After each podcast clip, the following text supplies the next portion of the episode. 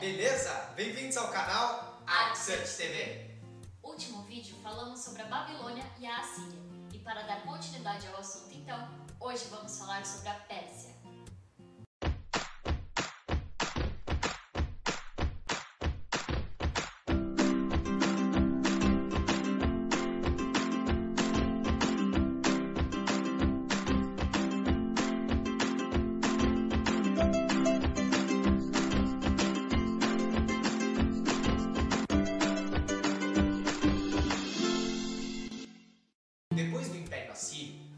Que vai da Ásia Central, norte da África e parte da Europa ficou dividido em pequenos reinos. Por volta de 700 a.C., essas regiões foram unificadas por Aquemenes, que criou uma dinastia.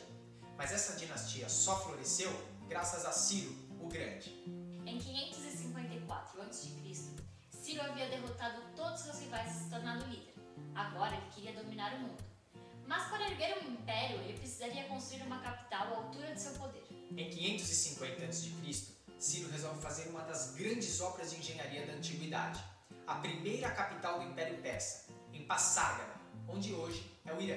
Diferente das outras civilizações, os persas adotavam as ideias mais originais dos povos que conquistavam e as transformavam em tecnologias originais. Parte da arquitetura de Passárgada resultou da influência da Síria, Egito e Ásia Menor, a milhares de quilômetros. A principal atração de Passárgada eram seus dois magníficos palácios rodeados por parques e jardins. Entre eles, os primeiros paraísos de que temos notícias. Jardins persas de quatro quarteirões, com mil metros de canais de calcário talhado, projetados para que suas águas entrassem em tanques a cada 16 metros. O paraíso de Passárgada inspiraram os mais soberbos jardins nos dois mil anos seguintes. Enquanto Passárgada era construído, Ciro acrescentava um reino após o outro aos seus domínios. Ele era um rei bastante diferente. Ele se recusava a escravizar os novos súditos. Esse era um conceito revolucionário no mundo antigo. Antes, porém, de lançar sua campanha que tornaria a Pérsia uma das superpotências da antiguidade, Ciro o Grande morreu em combate no ano de 530 a.C. Quando Ciro morreu, o Império Persa tinha três capitais: Babilônia, Susa e Ecbatana.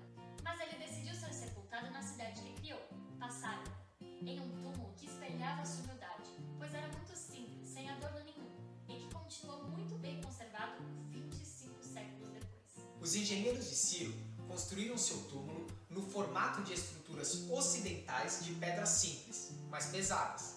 Começaram com grandes blocos retangulares, usando rampas e roldanas para erguer o túmulo até a altura de 11 metros. Durante 30 anos, nenhuma potência foi capaz de desafiar Ciro Grande. Mas agora, com seu trono vago, o mundo antigo mergulhou no caos. Até que um primo distante de Ciro, Dario, dominou o trono persa. O império estava seguro em suas mãos. Foi o maior dos reis persas e um dos maiores construtores de todos os tempos. Dario começou reconstruindo a capital Susa com grandes novos palácios revestidos de cerâmica. Mas o novo rei da Pérsia queria uma capital só sua. Por isso, em 518 a.C., ele planejava um grandioso projeto para sua cidade. Situada próxima à moderna cidade de Shiraz, a cidade ficaria conhecida como Persépolis. Em grego, cidade dos persas. Todos os palácios erguiam-se de uma vasta plataforma de pedra, projetada para enfatizar a estatura do império. O terraço era imenso, mais de 125 mil metros quadrados, e eles tiveram que modificar a paisagem. Seus engenheiros tiveram que nivelar a área e construir uma muralha para retê-la. Persépolis é uma obra de engenharia colossal, com paredes com mais de 20 metros de altura e 10 metros de espessura. Grandes saguões ostentando colunas em altos relevos. Milhares de arquitetos, artesãos e operários, assim como toneladas de materiais, foram trazidos de todos os cantos do império. Quase todos os impérios utilizavam mão de obra escrava, mas Dario, assim como Ciro, remunerava seus trabalhadores. Vale lembrar da origem dos persas. Era um povo nômade. Viviam em tendas que levavam para onde fossem. Essas tendas foram ficando cada vez mais elaboradas. O que eram troncos de madeira para fazer o papel das colunas viraram colunas de pedra para sustentar vigas de cedro. O magnífico salão de audiências construído por Dario chamava-se Apadana. Servia como hall dos imperadores. 30 das 70 colunas, assim como as duas grandes escadarias, sobreviveram à deterioração do tempo. Os palácios foram adornados com ouro e prata, tapeçarias caras e telhas coloridas. As paredes foram cobertas de altos relevos. Do palácio de Dario, pouco do que restou foi parte da fachada principal, as duas escadarias que davam acesso ao pórtico e, em seguida, a entrada do palácio. Mas os espetaculares feitos de Persépolis estendiam-se muito além dos muros da cidade. Um complexo sistema hidráulico abaixo da plataforma chamava bastante atenção. Antes que o solo fosse colocado, os engenheiros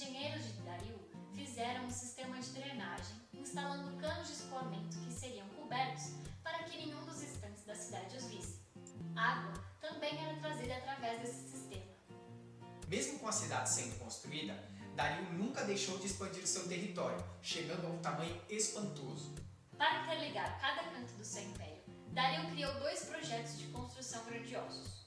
Com o primeiro, ele queria ligar Susa a Sardes, com 2.400 km de extensão, e com o outro, ele queria conectar o Mar Vermelho ao Mar Mediterrâneo.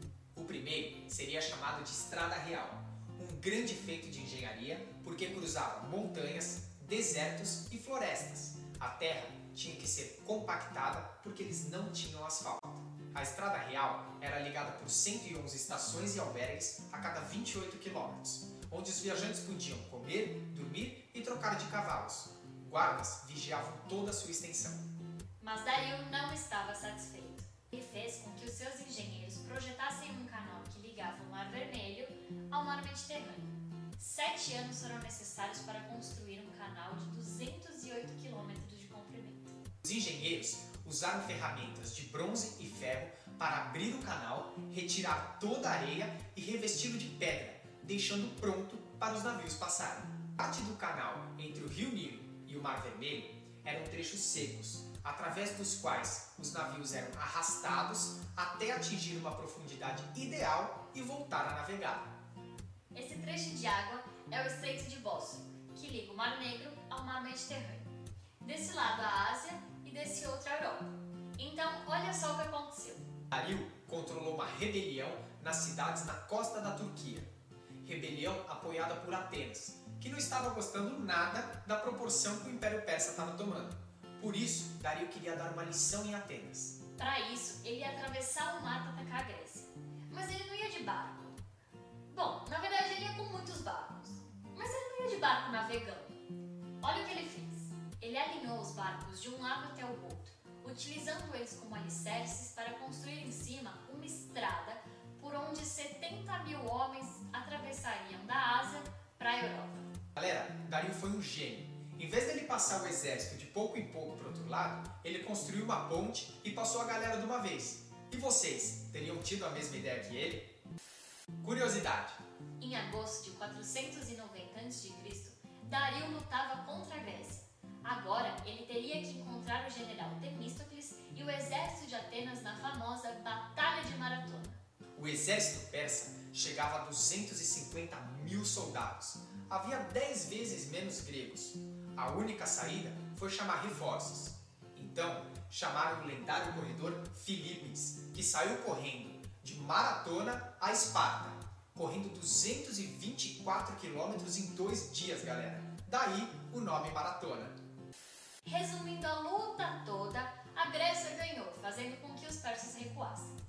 Dario resolveu voltar para casa e se dedicar a embelezar ainda mais a cidade de Persépolis. Mas, em 486 a.C., ele morreu a caminho de uma rebelião no Egito, passando o trono para o seu filho Xerxes. Xerxes esperou a sua vida toda para ser rei. Quando ele conseguiu assumir o trono, ele quis ir atrás dos gregos por vingança. O mundo antigo estava às vésperas de uma segunda guerra persa. O seu resultado originaria o mundo moderno. Xerxes repetiu a façanha do seu pai, construindo outra ponte de barcos até a Europa. Agora com 674 navios alinhados, mantidos provavelmente por cabos que permitiam a mobilidade dos barcos nas águas turbulentas. Provavelmente 240 mil homens atravessaram essa ponte. Xerxes morre e quem assume é o seu filho Artaxerxes, que queria fazer voltar a brilhar o Império Persa, retomando um projeto ambicioso de seu avô Dario. Quatro décadas após ser iniciado, Persépolis, a soberba capital, ainda estava em construção. Agora, Artaxerxes supervisionaria um dos últimos projetos de construção do Império Persa. Hoje conhecemos como o estupendo Salão das 100 Colunas. O salão tinha 60 por 60 metros. As colunas tinham capitéis em forma de touros e cavalos. Obras de mestres artesãos, as colunas foram construídas com cilindros empilhados. Isso era feito com andaime ao redor da coluna e uma grua de madeira, que colocava cada cilindro em seu lugar. Em 424 a.C., Artaxerxes morre. 80 anos de lutas foram travadas. Enquanto isso, um príncipe macedônio, o Alexandre, estudava as conquistas de Ciro o Grande e também planejava conquistar o mundo. Em 330 a.C., Alexandre o Grande chega a Persépolis. A cidade então sofre um grande incêndio. Ele escreve o último capítulo do império que se estendeu por três continentes e durou 2.700 anos. Ao longo dos impérios, os persas ainda produziram alguns dos mais extraordinários feitos de arquitetura do mundo antigo. Em 353 a.C., a esposa do rei Mausolo construiu um túmulo em sua homenagem. Este viria a ser uma das sete maravilhas do mundo antigo, o Mausoléu de Halicarnasso. Monumento de mármore erguia-se a 41 metros e tinha escadarias de cada lado. O teto era em forma de pirâmide. A tumba que abrigava o corpo do rei Mausolo ficava no alto de uma colina e tinha uma vista privilegiada da cidade. Outro tipo de túmulo persa eram os escavados na rocha, com as fachadas esculpidas nos morros. Como exemplo dessa arquitetura, temos o túmulo de Dario, que tem a sua fachada em cruz, esculpida na rocha, pórticos e colunas. Como toda grande civilização, a Pérsia inspira a arquitetura que se segue. Mais de 25 séculos depois, o túmulo do presidente americano Ulysses Grant em Nova York seria inspirado no mausoléu de Halicarnasso. Colunas e outros elementos no estilo aquemênida são encontrados no paisagismo e na decoração do Darush Grand Hotel, na ilha de Kish. A fachada da estação ferroviária de Shiraz recria a moldura das portas e janelas do Palácio de Dario. É, como sempre, as civilizações antigas impressionam e tem muito para ensinar pra gente. Se tem, e o ArcSearch TV também. Por isso, se inscreva no canal para continuar acompanhando, curtam e compartilhem o vídeo. É isso aí, valeu, Tchau!